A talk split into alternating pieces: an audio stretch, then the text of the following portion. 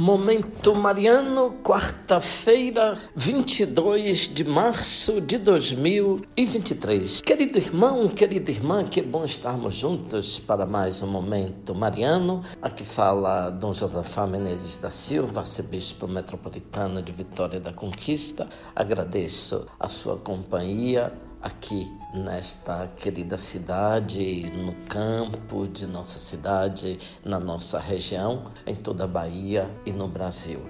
Hoje são 22 de março de 2023 e trago para você um trecho das cartas de São Máximo, o confessor abade do século VII. O título: A Misericórdia do Senhor para com os pecadores que se convertem. Os pregadores da verdade, os ministros da graça divina, todos os que, desde o princípio até os nossos dias, cada um a seu tempo expuseram a vontade salvífica de Deus, dizem que nada lhe é tão agradável e conforme a seu amor como a conversão dos homens a Ele com sincero arrependimento. E para dar maior prova da bondade divina, o Verbo de Deus, Pai, dignou-se habitar no meio de nós, fazendo-se homem. O Verbo de Deus não curou apenas nossas enfermidades com o poder dos milagres, tomou sobre si as nossas fraquezas, pagou a nossa dívida mediante o suplício da cruz, libertando-nos dos nossos muitos e gravíssimos pecados, como se ele fosse o culpado, quando na verdade era inocente de qualquer culpa. Além disso, com muitas palavras e exemplos, exortou-nos a imitá-lo na bondade, na compreensão e na perfeita caridade fraterna.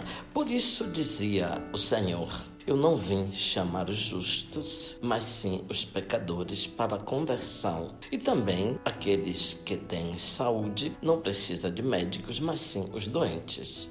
Disse ainda que viera procurar a ovelha desgarrada e que fora enviado às ovelhas perdidas da casa de Israel. Do mesmo modo, pela parábola da moeda perdida, deu a entender mais veladamente que viera restaurar no homem a imagem divina que estava corrompida pelos mais repugnantes pecados. Pela mesma razão, conduziu ao redil a ovelhinha que se afastara das outras cem e fora encontrada vagueando por montes e colinas. Não lhe bateu, nem a ameaçou, nem a extenuou de cansaço, pelo contrário, colocando-a em seus próprios ombros, cheio de compaixão, trouxe-a sã e salva para o rebanho. Outra vez, querendo nos ensinar a justiça e a bondade de Deus, exortava-nos com estas palavras: Sede perfeitos, Sede santos, sede misericordiosos, como também vosso Pai Celeste é misericordioso, e perdoai, e sereis perdoados. Tudo quanto quereis que os outros vos façam, fazei também a eles. Abençoe-vos, Deus Todo-Poderoso, Pai, Filho, Espírito Santo. Amém.